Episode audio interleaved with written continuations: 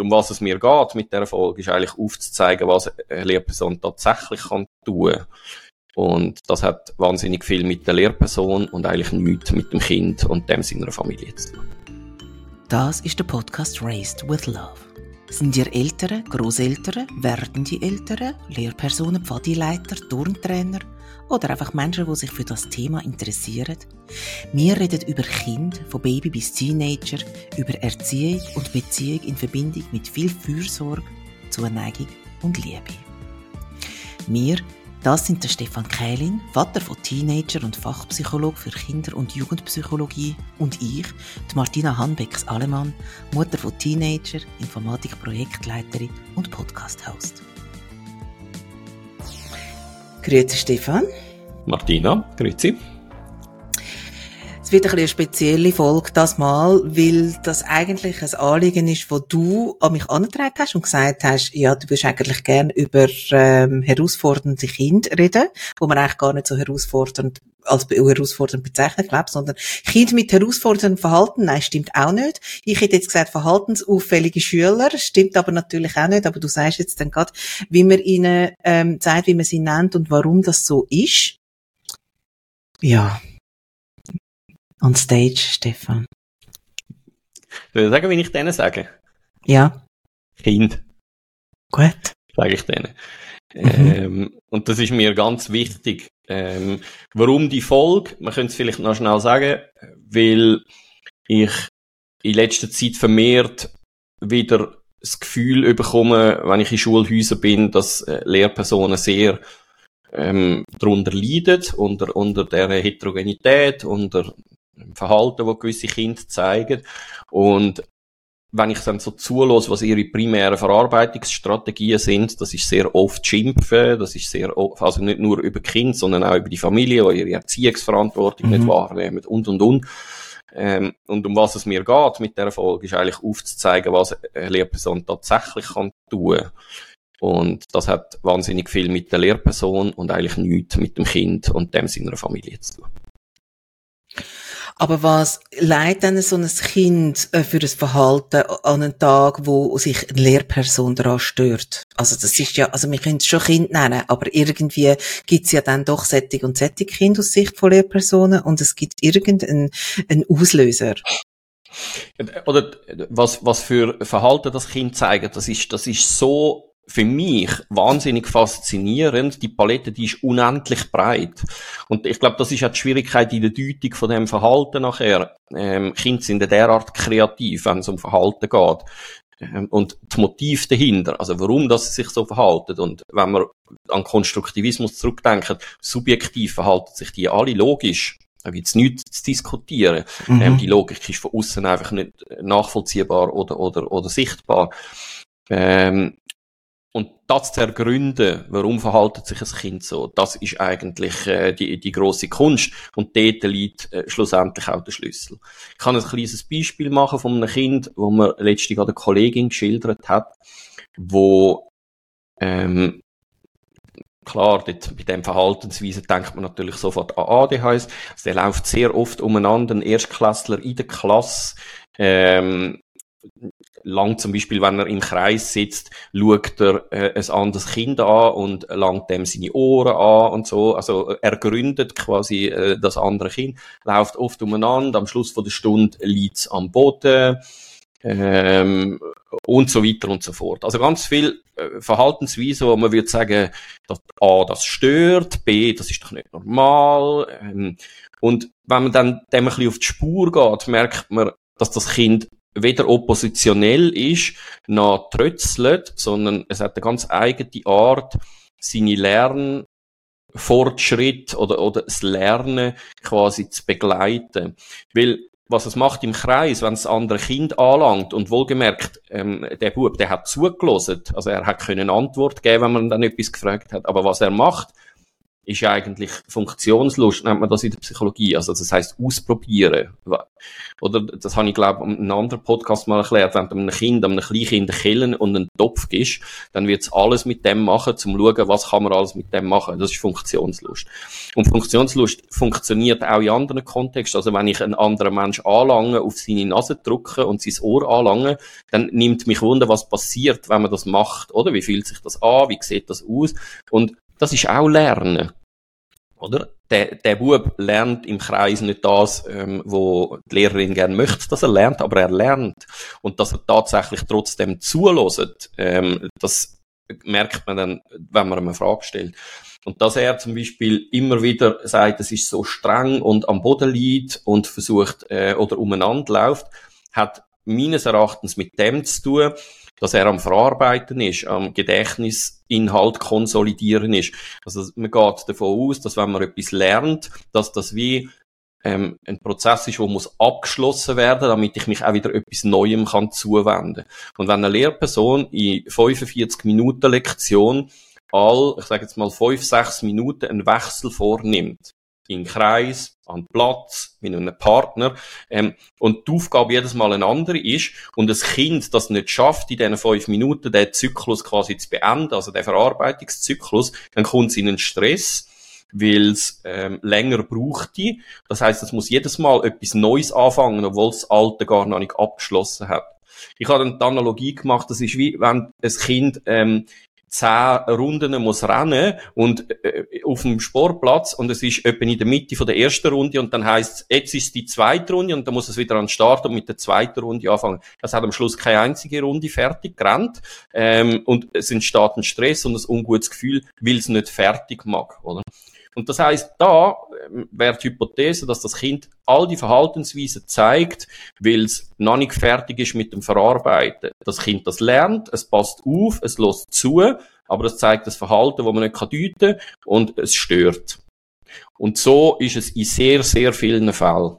Und darum, ähm, wenn das eine Lehrperson nachher persönlich empfindet oder das Gefühl hat, das Kind ist nicht kooperativ oder so, dann sind wir einfach schon in einer schlechten Bahn. Mir kommen jetzt gerade ein paar Sachen in den Sinn, darf ich dir da in dem Fall mal wiedergeben? Also das erste ist, für mich, für mich klingt das jetzt nicht nach einem ADHS, weil es kommt ja mit über was die Lehrperson sagt, genau. oder? Das heißt, wie, okay. Absolut. Für mich der entscheidende Unterschied, mhm. Äh, das hat, jawohl, ist auch meine mhm. Konklusion gewesen, ja. Und was ich dazu konkretisiere gerne will wissen, wen stört denn das Verhalten? Nur die Lehrperson oder auch der Mitschüler, wo, wo immer eine Hand im Gesicht hat? Ist ja nicht, das weiß ich nicht, oder? Ist ja nicht, es, es ist ja nur ein Fall, wo ich quasi äh, supervidiert mhm. habe. Darum kann ich es nicht, ähm, darum kann ich es nicht eindeutig sagen. Aber ähm, dass eine Schulpsychologin involviert ist in den Fall, zeigt, dass es zumindest die Lehrperson wahrscheinlich stört. Ja. Mhm, mhm. Okay, und wenn ich jetzt aber mal die Sicht von, von der Lehrperson einnehme, was nicht heißt, dass ich das äh, oder oder oder Partei ergreife oder wie, wie man dem sagen, aber dann und dann Frage stellen, wie inklusiv muss dann eine Lehrperson sein? Ähm, sagen, also jede Macke von jedem Schüler muss man einfach akzeptieren, weil das hat eine andere, das hat eine eigene Wirklichkeitskonstruktion. Meine ist ja auch subjektiv. Vielleicht ist, also du weißt schon was, was ich Schön wär's. Ja, das wäre Inklusion. Ja, ist das genau. so? Hm? Aber so ist es äh, natürlich nicht. Ähm, also so, ist, so sieht die Realität nicht aus. Ja, genau. Aber das ist jetzt die entscheidende, die entscheidende Frage ist jetzt, wenn die Lehrperson leidet, an was leidet sie mhm. eigentlich? Leidet mhm. sie wirklich am Kind oder am Verhalten vom Kind? Oder leidet sie daran, dass sie einen Anspruch hat, wo das Kind nicht erfüllt? Und ähm, am Verhalten vom Kind das sage ich jetzt gerade klar, wird man wahrscheinlich nicht wahnsinnig viel können ändern. Aber an ihrem Anspruch, den sie hat, bezüglich dem Kind, an dem kann sie etwas ändern. Und dann ist sie nicht mehr ohnmächtig, sondern dann kann sie tatsächlich etwas machen. Sie, äh, es, sie kann, also die Lehrperson kann aber nur am Anspruch etwas ändern und nicht, äh, muss nicht äh, didaktisch etwas, etwas anpassen man kann selbstverständlich versuchen, didaktisch, aber das ist ja das, wo, wenn wir als Schulpsychologinnen ähm, ins, ins Feld kommen oder, oder ins, äh, in den Fall reinkommen, dann hat man das ja meistens schon versucht. Also das heißt, man ist eben in den meisten Fällen, so hoffe ich zumindest, am Ende von der didaktischen und pädagogischen Maßnahmen, sonst bräuchte man ja nicht externe Hilfe, oder? Ähm, mhm. das, das heißt, man hat schon also in meinen Fällen, wo ich äh, zuständig bin, macht man das immer, ähm, dass man schon vieles ausprobiert hat und dann schaut, ja. Und das heißt, man kommt halt nicht weiter. Und offensichtlich gibt es dann immer noch eine Kluft zwischen dem, wie man beurteilt, wie es soll sein, oder was man als normal empfindet oder als handelbar empfindet. Und das ist ja hoch individuell von Lehrperson zu Lehrperson. Ähm, und dem, wo tatsächlich ist. Und dann äh, fängt man an leiden, ja, weil es dann Gap gibt zwischen denen. Wie ist es dann, wenn, also was hat so eine Lehrperson für einen Anspruch oder nein, für, für eine Anforderung an die Eltern von so einem Kind? Der Schluss. Oder wenn ein Kind sich nicht so verhaltet, wie man sich das würde wünschen in der Schule, dann ist der Schluss, ähm, dass da wahrscheinlich in der Erziehung etwas falsch gelaufen ist, relativ schnell da. Mhm. Und, das und ist das so? Äh, das ist eine Hypothese, die man kann haben. Ähm, in gewissen Fällen ist das wahrscheinlich so, ja. In vielen mhm. anderen Fällen ist es aber nicht so.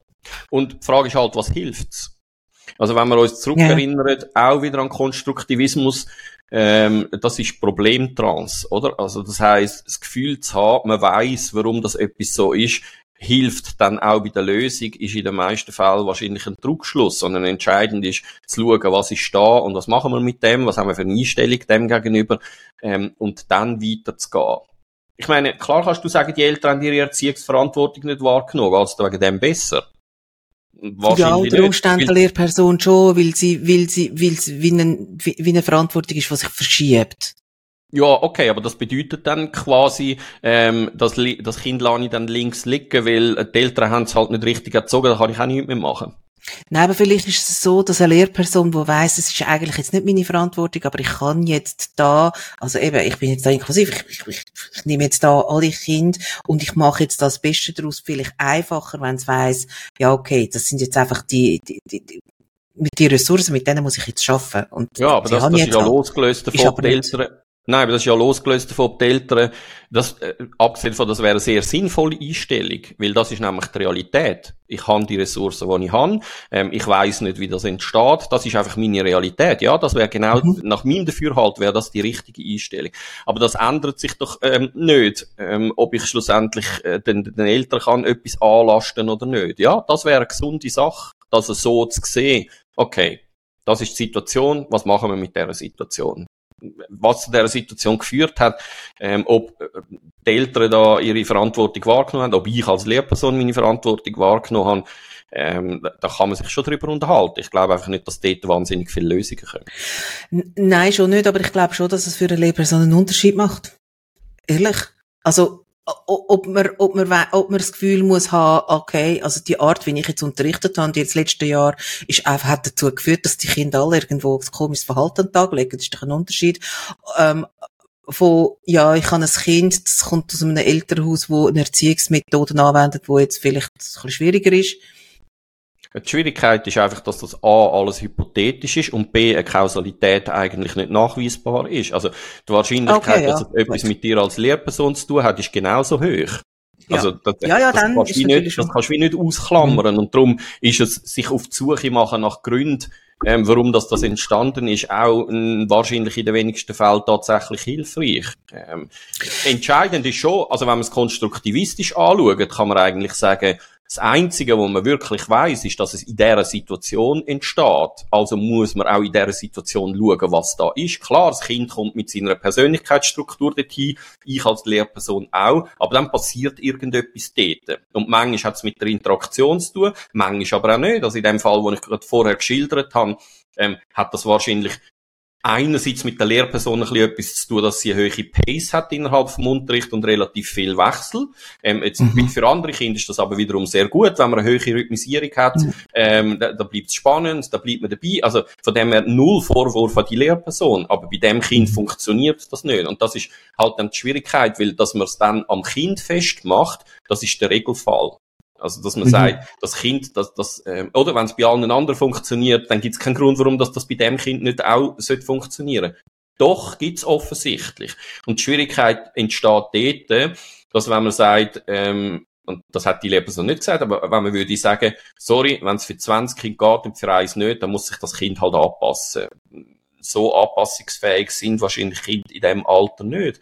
Das heißt, man müsste dort einen Weg finden, entweder zu tolerieren, wie das Kind mit der Situation umgeht und das dann nicht als persönlich zu empfinden und zu sagen, okay, das ist seine Art und Weise mit dem umzugehen, solange er den Stoff begreift, an der Prüfung eine gute Note schreibt, ähm, die anderen Kinder nicht übermäßig stört, was der abgesehen davon nicht unbedingt macht, ähm, ist mhm. alles gut. Aber das auszuhalten für eine Lehrperson, dass es so ein Kind in der Klasse hat, das ist in sehr vielen Fällen nicht ganz einfach. Ja, wir haben das ja in der Folge von der Wirklichkeitskonstruktion gelernt, dass es schlicht keine Rolle spielt, ob es eine Mehrheit gibt oder nicht. Das, sondern das, Für mich, äh, in meiner ja, Wirklichkeitskonstruktion. Genau. Gut, aber was machen wir jetzt da? Also ich meine, was ich mache zum Beispiel ich als älterer Teil von so einem Kind, wenn ich so ein Kind habe, wo ich merke, ja, das macht jetzt das. Also wir können es ja auch noch ein bisschen abstrakt, es muss ja nicht, nicht genau das Kind sein, sondern mhm. ein Kind, wo sich, äh, ähm, wieso, wie man es landläufig nennt, auffällig verhalten. Was mache ich dann als Eltern? Ist ja auch keine einfache Situation, oder? Weil wahrscheinlich merkt man das jetzt ja schon, oder? Dass man ein Kind hat, wo vielleicht ein bisschen anders ist. Ja, aber also ich, ich sage jetzt etwas, was ich schon in einem anderen Podcast oder in verschiedenen anderen Podcasts äh, gemacht oder gesagt habe ich glaube nicht, dass es Kind mit herausforderndem Verhalten gibt. Und zwar ganz einfach daraus äh, abgeleitet, dass wenn das ein Kind mit herausforderndem Verhalten wäre, müssten alle Menschen, die mit dem Kind zu tun haben, durch das Verhalten herausgefordert sein. Wenn das nicht der Fall ist, heißt das, es hat mehr mit mir zu tun als mit dem Kind. Also da, da klingt etwas an aus meiner Geschichte, da klingt etwas an ähm, aus meiner Persönlichkeitsstruktur, weil wenn das Verhalten vom Kind wäre, wo das würde auslösen, ähm, müsste das bei allen Menschen können auslösen und das ist nicht der Fall. Also das ist schon mal eine ganz wichtige Unterscheidung, aber das wird in meinem Empfinden in all den Fällen, wo ich supervidieren und höre, in den wenigsten Fällen gemacht, dass man, dass eine Lehrperson primär ansteht und sagt, okay, warum macht das etwas mit mir? sondern es wird immer projiziert aufs Kind und ins Aussen. Das heißt, das Kind macht. Aber das Kind macht nichts. Es zeigt nur das Verhalten. Ob das ein auffälliges Verhalten ist, das entscheide ich mit meiner Beurteilung. Und ob mich das herausfordert, das entscheide auch ich. Nicht wirklich bewusst, sondern unbewusst. Aber das hat etwas mit mir zu tun. Und ich sage damit nicht, dass eine Lehrperson nicht unter dem leidet. Ja, sie leidet unter dem, aber dann leidet sie unter sich und nicht unter dem Kind. So, aber das ist eine ganz wichtige Unterscheidung. Ja, wir haben das tatsächlich schon ein paar Mal gehabt und das hast du auch schon ein paar Mal gesagt, aber jetzt sage ich, es gibt doch aber schon Leute, die einfach anecken. Und zwar, ja. es gibt Menschen, die ecken nie an, es gibt so allglatte, weißt du, so Fisch. Und dann gibt's noch solche, die ecken eigentlich bei fast allen an. Genau. Das gibt's ja schon. Und das, das gibt's, gibt's doch auch bei den Kindern. Ja, Und dann ist es doch nicht übertrieben, wenn man sagt, ja, okay, das Kind zeigt, es, es ist herausfordernd. Doch, weil du wirst irgendwo auf dem Planet einen Mensch finden, wo, da, wo sich nicht herausgefordert fühlt für das Kind. Und das gibt's immer. Und dann finde ich, ist es nicht korrekt, davon zu reden. Aber ja, wenn sich dann viele Leute herausgefordert fühlen durch ein Kind, ähm, dann haben wir einfach ein grösseres Problem. Aber wegen dem ist nicht das Kind ähm, schlechter oder das Kind ein grösseres Problem, sondern dann hat das System ein grösseres Problem. Ja, das ist schon so. Aber, oder, wenn man sagt, es hat etwas mit dem Kind zu tun, ist das eine Dämonisierung. Und Dämonisierung, mhm. die hilft in keinem Fall. Weil dann, sobald man bei der Dämonisierung ist, ist man bei gut und böse, bei du mhm. und ich, bei schlecht und gut. Ähm, und das, das hilft in diesem Fall einfach nicht. Eine differenzierte Sichtweise ist nötig.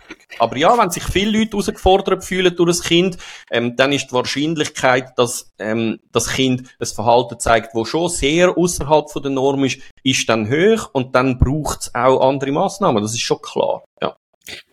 Also gut, Stefan, aber dann sagst du, gut, sobald man sagt, das ist ein herausforderndes Kind, dann quasi findet eine Wertigkeit statt, dann gibt es eine Dämonisierung. Aber du bist doch auch der gewesen, der gesagt hat, man kann ja einfach das Zeug mal reframen. Genau, aber reframen bedeutet immer zum, zu etwas Positivem reframen und nicht zu etwas Negativem. Genau. Ja, also dann kann man doch machen? sagen, gut, wir sagen jetzt nicht mehr ein herausforderndes Kind, sondern man sagt, das ist ein Kind mit kreativem Verhalten voilà. im Ding. Ja, aber das, es ist immer noch das gleiche Kind. Und eigentlich weißt du aber genau, es ist ein Euphemismus, das sagt eigentlich immer noch das Gleiche aus, oder? Nein, nein, nein, nein, nein, nein, aber da, da, da, bin, da bleibe ich jetzt wirklich hart. Ja, es ist immer noch das gleiche, es ist immer noch das gleiche Kind, das stimmt. Mhm. Aber wenn man das Verhalten so oder so kann benennen, ähm, dann hat es nicht wahnsinnig viel mit dem Kind zu tun. Wenn man sagt, es ist verhaltensoriginell, oder wenn man sagt, es, es, es hat störendes oder herausforderndes Verhalten, macht einen riesigen Unterschied. Ja, das Kind wird immer das Gleiche bleiben. Für mich der entscheidende Punkt ist der, Menschen kann man nicht verändern. Du kannst das Kind, du kannst es, du kannst es schlagen, du kannst es bestrafen und dann wird es eine Verhaltensmodifikation zeigen, die ist weder mhm. zum Vorteil vom Kind, mhm. noch zum Vorteil von dir und schon gar nicht äh, zum Vorteil von der Entwicklung von dem Kind. Und mal abgesehen von Bestrafung, ähm, von physischer oder psychischer Bestrafung, wenn ein Mensch sein Verhalten nicht will ändern, wird er es nicht ändern. Das heißt, ich als Lehrperson habe nur die Wahl, gebe ich mich dieser Ohnmacht hin ähm, und versuche, das Kind irgendwie zu ändern. Und der Weg, der ist in den allermeisten Fällen zum Scheitern verurteilt. Nicht ganz. Es gibt eben, es gibt schon Konzepte, da können wir ja auch noch drauf eingehen, ähm, wie neue Autorität oder so, wo man eine, eine höhere Wahrscheinlichkeit hat, dass das Kind sich äh, wird, äh, in sein Verhalten wird ändern. Aber der primäre Einflussfaktor, wo ich immer Einfluss habe, das bin ich selber. Und der wird in meiner Wahrnehmung in der Schule ähm, in den allermeisten Fällen zuletzt in den Ring gerührt. Zuerst wird immer beim Kind versucht und nicht bei mir. Also gut, Stefan, dann sagen wir, das ist eine Lehrperson, die hat 21 Schüler, 20, mit 20 funktioniert es gut und das 21. ist nicht auffällig, sondern ist verhaltensoriginell. Nein, es zeigt das Verhalten. Und ich reagiere mit Herausforderungen Ja, darauf. natürlich. Aber es ist ja so, dass du dann genau weißt, was es geschlagen hat. Wir können es so nennen oder wir können es anders nennen. Aber die Frage ist, was macht jetzt die Lehrperson? Also was, was, was ist denn jetzt die Botschaft?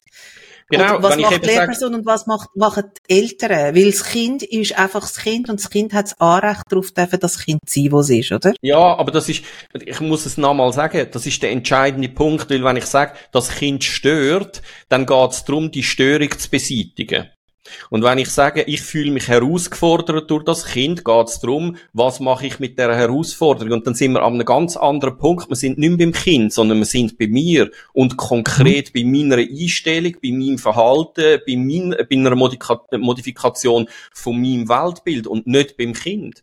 Weil, wenn das Kind stört, dann ist der erste Reflex, das muss weg. Und mhm. ich meine, das wird nie so gesagt, aber äh, weißt du, wie viele Anmeldungen kommen Schulpsychologinnen und Schulpsychologen täglich über mit der impliziten Botschaft, das geht nicht mehr, das Kind muss weg, das muss in eine Sonderschule, das muss irgendwo hin. Ähm, und das Nein, ist, wie viel? Ja, viel. Also, weil, aber das, kannst du das, das mal quantifizieren? Das kann ich mir jetzt nicht vorstellen. Ich meine, von was reden wir da? Von wie viel auf tausend? Ja, also dafür würdest du mir jetzt sagen auf dem linken Fuß. Aber also red mal noch mit zwei, drei Schulpsychologinnen, ähm, wie viel, wie viel, wie viel von ihren Fällen bei ihnen angemeldet werden, wo eigentlich darauf rausläuft, dass man in der Schule sagt, wir haben alles gemacht, wir können das Problem nicht mehr lösen, also muss das Kind jetzt aus dem System rausgehen. Also bei jeder Frage, wo es um Sonderschule geht, schwingt das irgendwo implizit mit. Weil, wenn es um Sonderschule geht und das Kind muss in eine Sonderschule, äh, dann ist man ja an dem Punkt, dass man sagt, wir können es offensichtlich nicht mehr lösen. Und wenn man aber dann eben ein bisschen geht, forschen merkt man, ähm, dass viele Bereiche eben in dieser Frage, kann man noch etwas machen, ausklammert worden sind. Und die Lehrperson ist sehr oft ein Faktor von denen. Oder die Art, wie sie unterrichtet, oder die Art, wie die Klasse zusammengesetzt ist, oder die Art und Weise, wie Kinder untereinander umgehen in der Klasse. Also es gibt so viele Einflussfaktoren aufs Verhalten von einem Kind. Ähm, ja, und viele von denen werden einfach nicht adressiert. Also was kann man konkret machen? Das ist ja deine Frage. Genau. Ähm, mhm. Primär geht es mal darum, mit Interesse und Empathie drauf zu schauen, was ist da eigentlich los. Und zwar unvoreingenommen, nach Möglichkeit. Und dann mit allen Beteiligten, das heißt auch mit den Eltern zusammensitzen und sich fragen, was ist mit dem Kind? Und nicht, was ist mit dem Kind falsch, weil damit schwingt automatisch auch schon wieder mit, ihr als Eltern habt wahrscheinlich etwas falsch gemacht. Ähm, und auch wenn man das nicht sagt, die Eltern werden das so hören oder? Mhm. Ähm, da sind wir wieder, ähm, kann, kann man an den Podcast Bedürfnis hören, wie man bedürfnisorientiert kommuniziert, weil um, mhm. genau um das geht's, oder? Ähm, es führt kein Weg daran vorbei, es ist eine, eine saubere Systemdiagnose zu machen. Das heißt, nach Möglichkeit alle relevanten Einflussfaktoren in einer Schulklasse und im sozialen Nahumfeld zu eruieren, um können sagen, wo kann man eigentlich genau intervenieren. Wenn man einfach das Gefühl hat, das Kind stört ähm, und das muss einfach aufhören, das Verhalten zu zeigen. Ich klammere gesagt, wie macht man denn das? Also man muss ja wissen, wie man das Verhalten nicht zeigt und das ist relativ schwierig, weil man müsste dann definieren, was soll ich stattdessen machen. Das wäre gescheiter. Wenn man sich auf diesen Pfad begibt, dann wird man einfach nie nicht hinkommen, weil das Kind verhaltet sich subjektiv logisch und das wird von dem nicht abweichen. Wer macht eine Systemdiagnose? Also in meiner Wunschvorstellung, alle Leute, die in dem System sind, faktisch ähm, bin sehr oft dann ich zusammen mit den Leuten vom System, äh, in meinem Fall. Äh, aber äh, ein guter Freund von mir, ein Psychologe, der sagt, was es, an was es in der Schule primär fehlt, ist an der, an der Fähigkeit, systemisch diagnostisch tätig zu sein.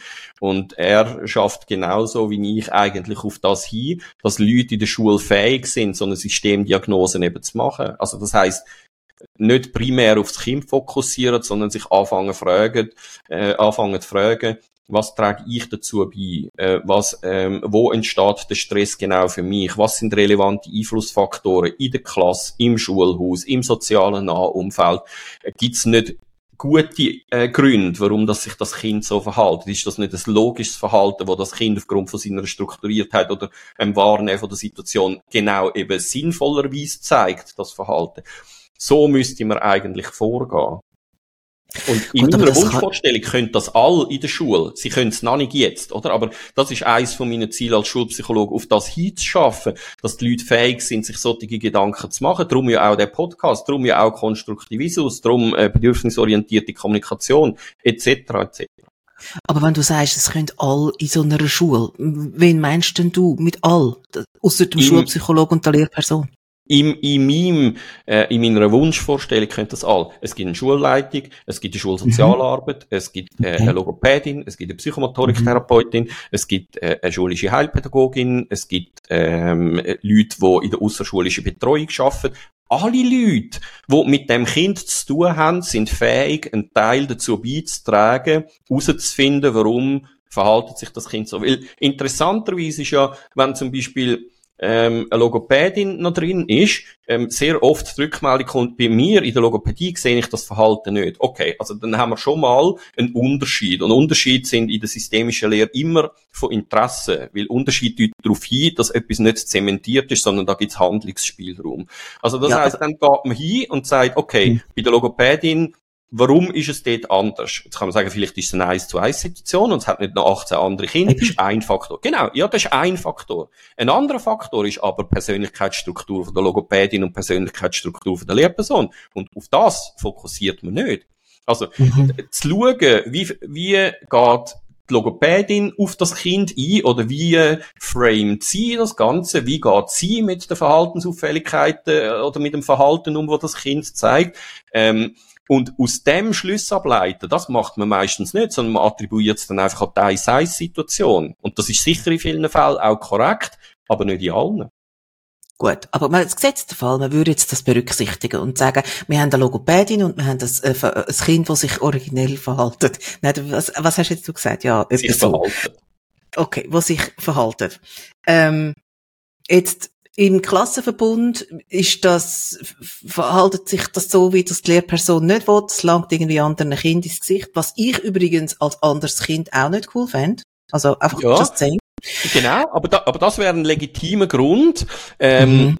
Äh, für die Lehrperson ist das, finde ich, noch kein legitimer Grund. Aber wenn das andere Kind würde sagen, ich habe das nicht gern, ja, dann muss man mit dem Kind ins Gespräch gehen und sagen, look, ähm, wir finden das, also es ist klar, dass du das spannend findest, ähm, das andere Kind anzusagen. Das Kind hat es nicht gern. Wenn das Kind das nicht möchte, dann ist es nicht okay, wenn du das machst. Ja. Aber wenn das mhm. andere Kind das auch zum Beispiel lustig findet oder als lustvoll empfindet, ähm, dann sind wir wieder nur bei der Lehrperson. Hm? Mhm. Also, und mit der Logopädin hat, hat ist hat es das aber nicht. Also, und jetzt? Was bedeutet das, Stefan? Ja, eben. Es bedeutet, man muss den Unterschied herausfinden. Ähm, und dann kann man anfangen, und das, nach der Systemdiagnose kommt der zweite Schritt, nämlich, dass man zwei, drei Hypothesen hat, was Einflussfaktoren könnte sein, und dann fängt man die gezielt an verändern und schaut, was für einen Effekt das es hat. Also bei dem mhm. Beispiel vom, vom Bub vom Anfang, ähm, mhm. habe ich mich wie gefragt, wäre es für den nicht sinnvoll, wir würden einfach eine Stunde lang mal in Ruhe lassen und am Ende von der Stunde Teilpädagogin ihn zu sich nehmen und mit ihm schnell checken, hat er alles begriffen, was, um was das es heute gegangen ist. Weil von außen ist das nicht sichtbar, aber jedes Mal, wenn man ihn involviert, weiß er die richtige Antwort. Also der ist irgendwo schon dabei.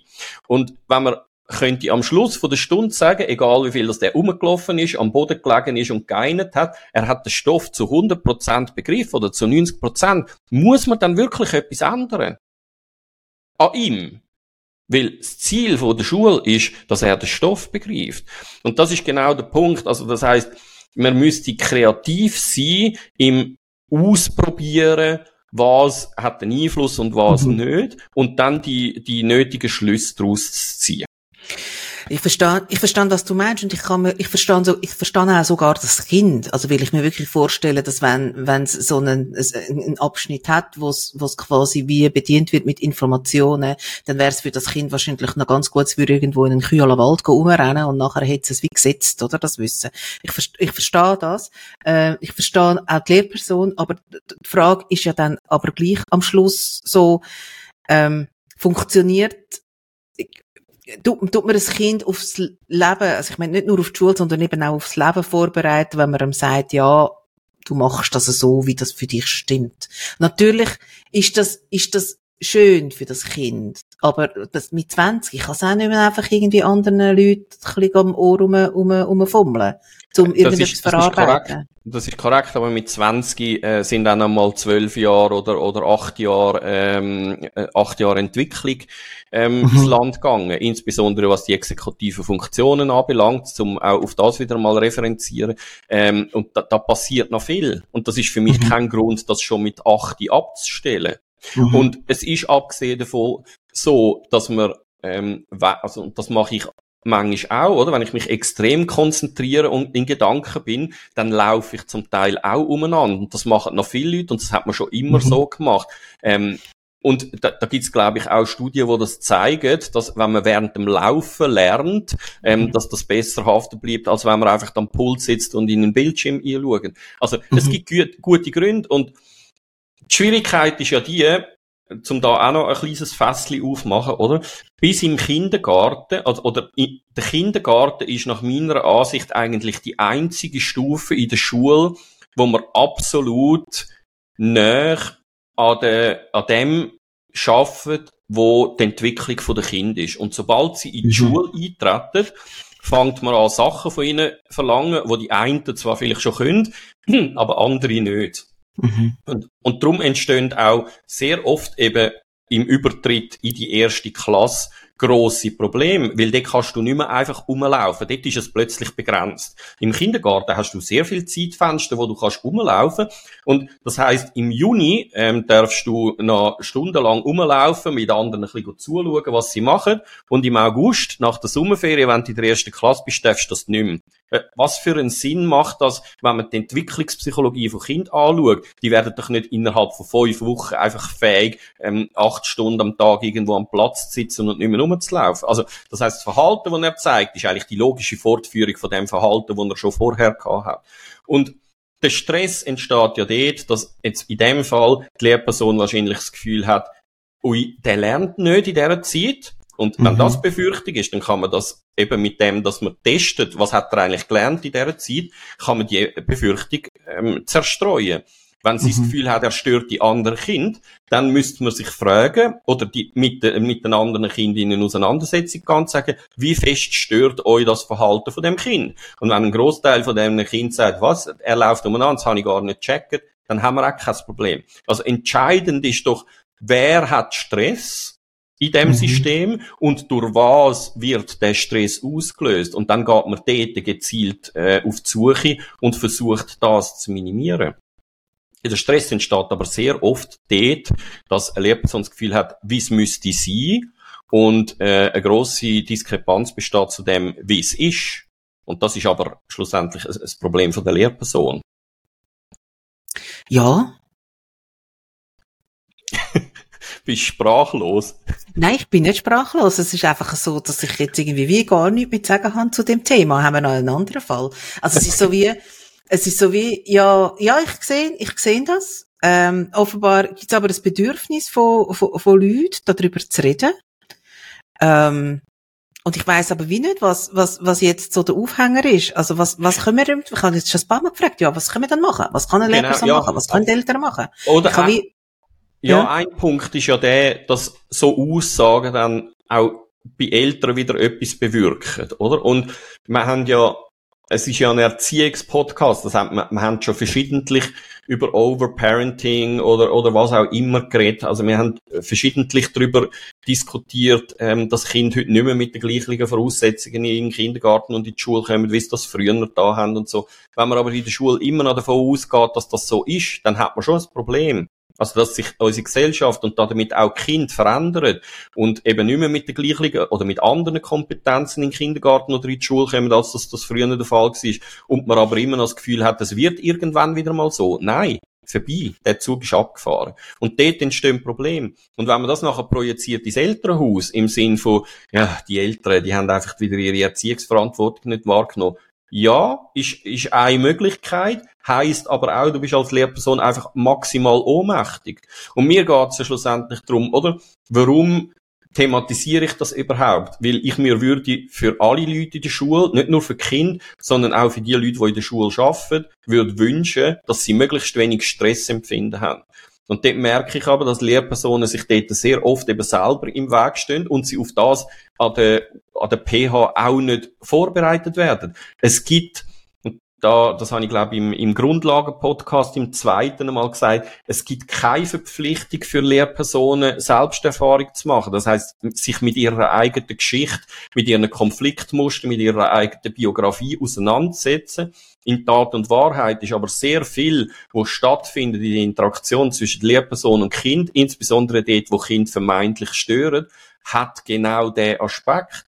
Das heißt, es klingt Persönlichkeitsanteil von einer Lehrperson an, wo nicht reflektiert oder nicht eingeordnet sind. Und das ist ein grosses Problem, weil damit ist nicht das Kind ein Problem, sondern es entsteht ein Problem in der Schule, ähm, wo das Kind eigentlich nichts dafür kann. Aber es ist immer kindzentriert Problem, äh, also kindzentriert äh, adressiert. Man geht immer auf das Kind los und sagt, das Kind, das Kind, das Kind. Mhm. Das, das, das finde ich, das, das macht die maximale Ohnmacht, weil, nochmal, das Kind kannst du nicht verändern. Und wenn es aber etwas mit deiner eigenen Biografie zu tun hat, dass du das Kind nicht erträgst oder, oder äh, permanent Auseinandersetzungen hast mit dem Kind, dort kannst du etwas machen, am Kind kannst du nichts machen.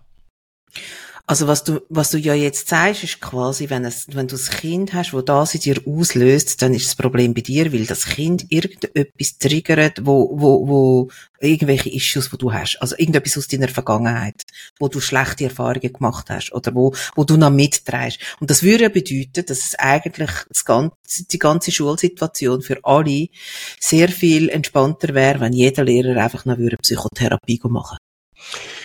Ähm, ich würde noch präzisieren, das Kind löst das nicht in dir aus, sondern wenn man den Gefühlspodcast zurück äh, an den erinnert, man löst das selber aus. Das ist mein Organismus, der das auslöst und nicht das Kind. Das Kind, ich beobachte im Aussen etwas, nämlich das Verhalten von dem Kind und mein Organismus reagiert auf Gründe, die mit mir zu tun haben und mit einer Situationsbeurteilung reagiert mit irgendetwas. Das Kind löst gar nichts aus. Ich löse aus. Das ist mal der erste Punkt.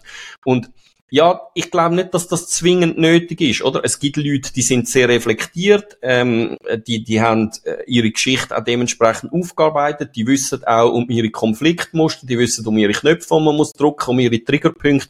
Ähm, ich, ich würde das nie verlangen, dass das alle machen, aber helfen wird's. Zweifellos, mhm. ja. Mhm. Okay, aber das ist eine Situation, das wissen wir auch, das ist ja wahrscheinlich recht unrealistisch, weil die, die Psychotherapie am meisten notwendig haben, sind ja am meisten davon überzeugt, dass sie es nicht brauchen. Ja, die ähm, Schwierigkeit ist ja auch, dass wir gar keinen Platz haben. Also, ja, das, das kommt noch dazu, oder? Genau, aber, ähm, was kann man mhm. aber da stattdessen machen? Oder? Genau, Klar, das wäre jetzt ja. natürlich meine Frage, oder? Genau.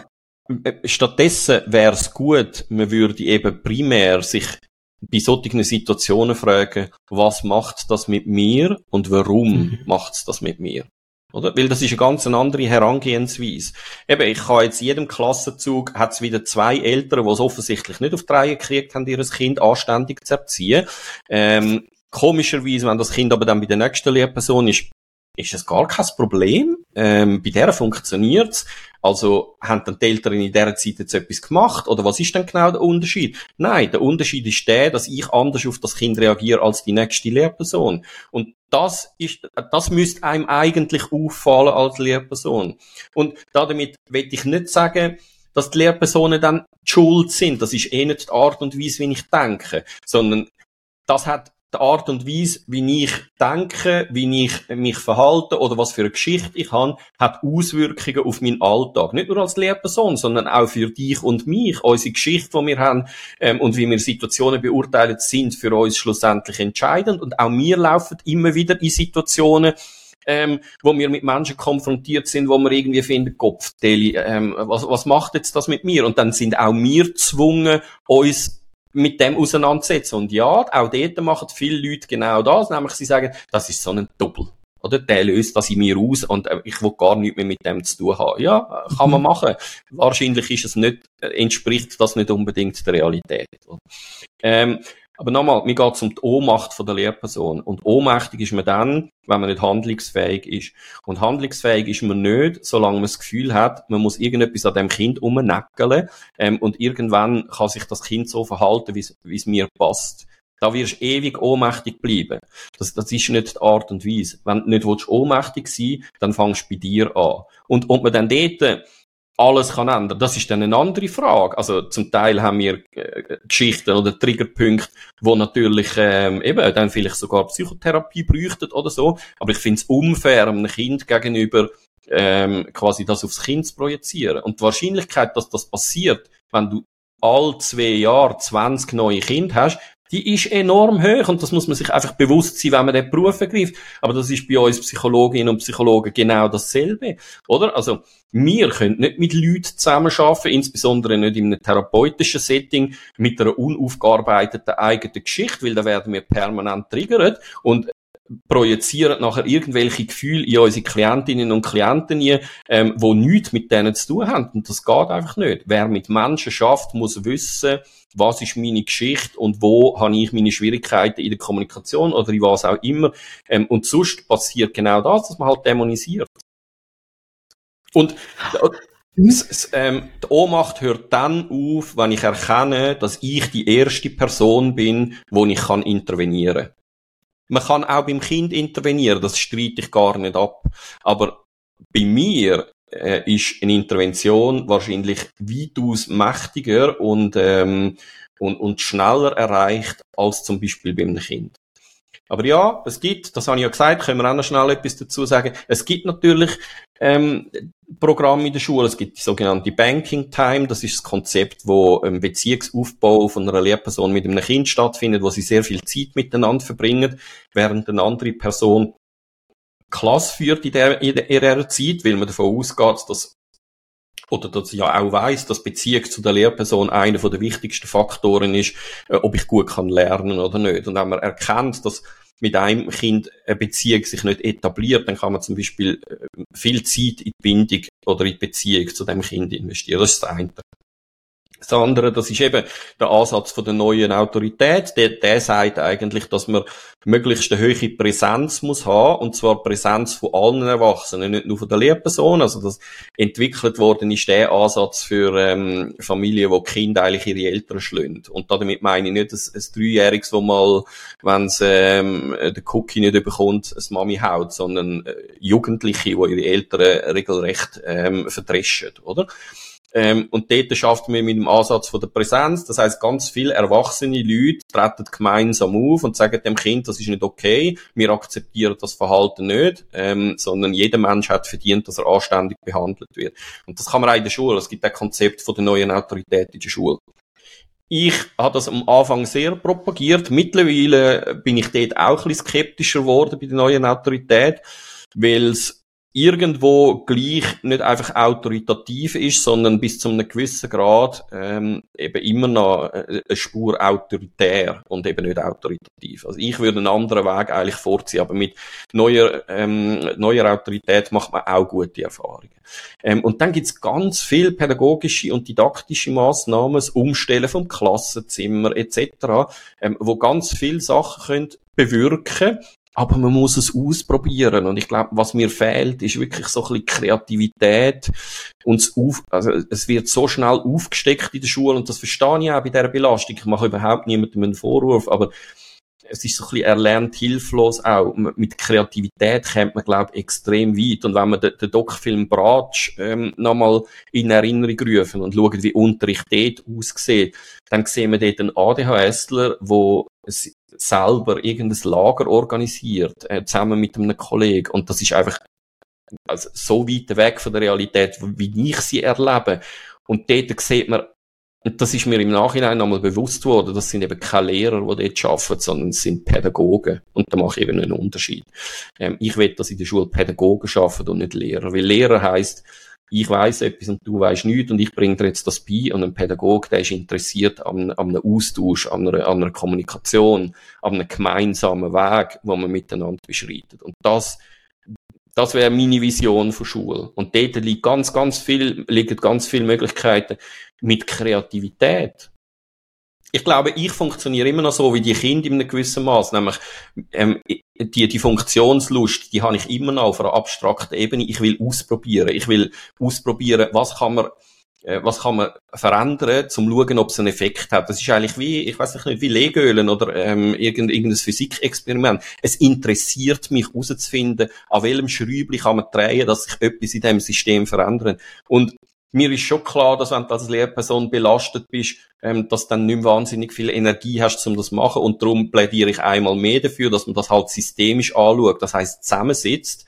Und zwar all, die mit dem Kind zu tun haben, auch die Leute im Hort, ähm, und Meinungen einholt, weil jeder ist Experte in seinem Gebiet und gemeinsam erreicht man sicher eine bessere Lösung, als wenn ich als Lehrperson einfach allein versuche, das Problem zu lösen du hast jetzt sehr viel gesagt und das und Konklusion, Konklusion für mich ist ja jetzt eigentlich, ähm, das Kind kann nicht das Problem sein und die Eltern vom Kind aber auch nicht. Niemand kann das Problem sein. Und darum ist, ja, aber weil das so ist und die Lehrperson aber offenbar ähm, eine, eine gewisse Ohnmacht empfindet, tut die Lehrperson gut daran, wenn sie anfängt, an ihrem eigenen Verhalten etwas zu ändern. Das ist eben das mit dem Schräubli und schauen, ähm, was passiert dann, wenn ich da drehe, gibt es einen Effekt hinten raus. Ähm, nicht nur am eigenen, ja, nicht, mhm. Entschuldigung, nicht nur am eigenen äh, Verhalten, sondern auch an der eigenen Einstellung. Es mhm. gibt, gut, man hat Versuche gemacht, die sind heute, habe ich glaube auch schon mal gesagt, die sind heute ethisch eigentlich nicht mehr vertretbar, aber man hat Kind ähm, zu Lehrpersonen gegeben und hat ihnen gesagt, das ist im Fall ein recht dummes Kind, jetzt ein bisschen überspitzt formuliert, und für ein anderes mhm. Kind hat man gesagt, das ist ein rechtes Intelligenzkind. Mhm. Und die mhm. sind aber in Tat und Wahrheit äh, etwa gleich intelligent gewesen, also einfach von der Intelligenz her. Und dann hat man geschaut, wie sich die Noten entwickeln nachher. Eben, es ist heute eigentlich ethisch nicht mehr vertretbar, so ein mhm. Experiment. Mhm. Aber es ist ziemlich klar, was dann passiert ist. Das Kind, ja. wo man gesagt hat, das ist intelligent, das hat eine massiv bessere Notenentwicklung mhm. als das Kind, wo man gesagt hat, das ist, es ist nicht intelligent.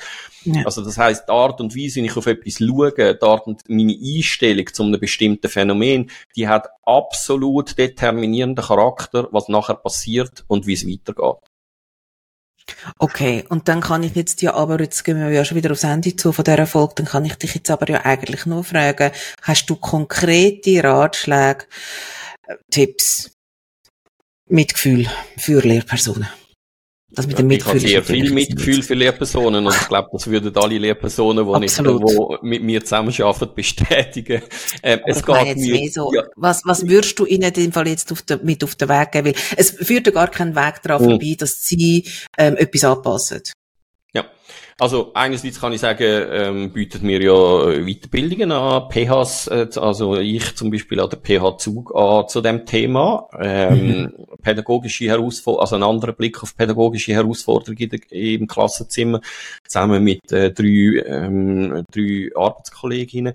Ähm, ja, sucht euch gezielt Angebot oder, oder ähm, ähm, Weiterbildungsangebot, wo das stattfindet. Eine Möglichkeit ist auch, also, oder jede Schulpsychologin und jeder Schulpsychologe hat das Psychologiestudium absolviert. Das heißt, wir sind nicht alles Psychotherapeut, aber wir haben alle ähm, eine Ahnung von, von Wirklichkeitskonstruktion, wir haben alle eine Ahnung ähm, von Verhaltensmodifikation bis zu einem gewissen Grad, ähm, warum sich nicht mal dort hinwenden und sagen, hey, jedes Mal, wenn ich ein Kind habe, das sich so und so verhaltet, werde ich hässig. Was soll ich machen? Ähm, und dann kann man dem nämlich auf die Spur gehen. Aber dann ist man schon, also wenn das eine Lehrperson macht, dann jubiliere ich ja schon, weil dann ist man schon dort, äh, wo ich ja eigentlich hin will, nämlich, dass man nicht sagt, das Kind, das Blöde, das muss weg, sondern ähm, ich merke, ich reagiere mit Wut. Warum? Warum ist das so? Ähm, also Weiterbildung, Selbsterfahrung. Und das andere ist, dass man nicht und das findet oft die Schulhäuser eben auch statt, so in einen Kollektivismus reingeraten, von sich mhm. gegenseitig bestätigen. Ja, ja, mhm. von diesen Eltern habe ich auch schon so ein, habe ich auch schon ein Kind gehabt. Das sind wirklich ganz, ganz schlechte Eltern. Ähm, mhm. Und das findet zum Teil ähm, im Lehrerzimmer statt und ähm, das hilft nicht. Im Gegenteil, das macht dieses Problem nur schlimmer. Und zwar ganz einfach. Es ist Problemtrans. Wir haben das schon in einem anderen Podcast mal erklärt, was Problem- und Lösungstrans ist. Oder wenn du über Lösungen nachstudierst, äh, sind andere Areale im Hirn aktiv, als wenn du über Probleme nachstudierst. Und wenn du über Probleme nachstudierst, gehen da damit ähm, eher negative Gefühle einher, auch negative Körper, als negativ empfundene äh, Körpersensationen ähm, wie Herzklopfen, Schweiß etc. Also das heißt, gemeinsam sich äh, verbünden und sagen, ja, genau, die Eltern und ach, das Kind wieder, hast du wieder gesehen auf dem Pausenplatz und so. Kann man machen. Es hilft halt einfach nicht. Im Gegenteil, es macht Ohnmacht eigentlich nur grösser. Also wenn man etwas will machen, dann ins Lehrerzimmer kommen und wenn jemand sagt, oh, das Kind, hey, das treibt mich zum Wahnsinn, sagen, hm, schauen wir es doch mal aus einer anderen Perspektive an. Oder was ich ja sehr oft mache, positiv reframen, sagen, was könnte das Verhalten auch noch bedeuten? Weil es muss nicht zwangsläufig das bedeuten, was man assoziiert damit, oder? Aber es ist, es ist meine Wahl, will ich es negativ sehe oder will ich es positiv sehe? Will ich bei dem Kind, was ein anderes Kind anlangt, Funktionslust sehe, äh, Spaß am Lernen sehe oder will ich störendes Verhalten sehe? Es ist mein Entscheid. Ich, ich habe die freie Wahl, ob ich das will machen. Aber je nachdem, für was ich mich entscheide, ist der ganze weitere Prozess eigentlich bereits festgelegt. Gibt es unter den Lehrern irgendwelche ähm, Foren, wo sie sich austauschen können? Ma machen Lehrpersonen das? Weißt du das? Das weiß ich nicht, aber wenn ich so als Mom-Forum denke und äh, wo ich eine Zeit lang mitgelesen habe, bin ich nicht so sicher, ob Foren so das Richtige ist, wo man sich austauschen kann. Ja gut, Mütter, das ist ja nochmal eine, eine andere Spezies. Ja, nein, aber ob dort nicht wieder so in das kollektive Ge Geheule reingeht. Ähm, ähm, mhm. Nein, was ich eigentlich eher würde vorschlagen, wäre pädagogische Gefäße, ähm, wo man sich gemeinsam über solche Phänomene austauscht und vielleicht eben eine Schulpsychologin und einen Schulsozialarbeiter dazu holt, wo einen anderen Blick auf die Phänomene haben, zum wie eine neue Wirklichkeitskonstruktion zu erzeugen. Also das in meinen Schulhäusern findet das ja eben mit dem interdisziplinären Austausch, wo Heilpädagogik, ähm, Schulleitung, Schulsozialarbeit und ich regelmäßig zusammensitzen statt.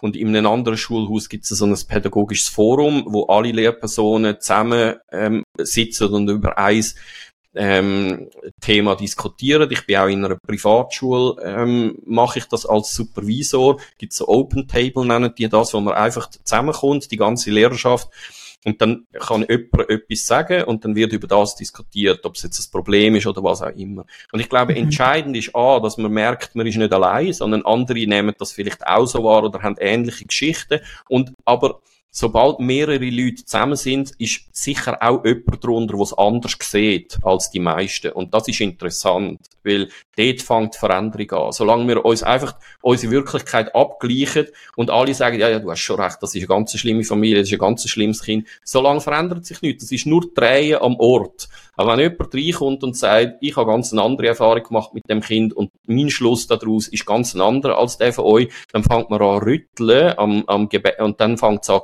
knirschen im Gebälk, oder? Und dann findet ähm, Adjustment, also dann gibt es eine Veränderung und dann kommt auch neues Denken. Ich würde pädagogische Gefäße vorschlagen, wo man nicht über Administration diskutiert, sondern über solche Phänomene.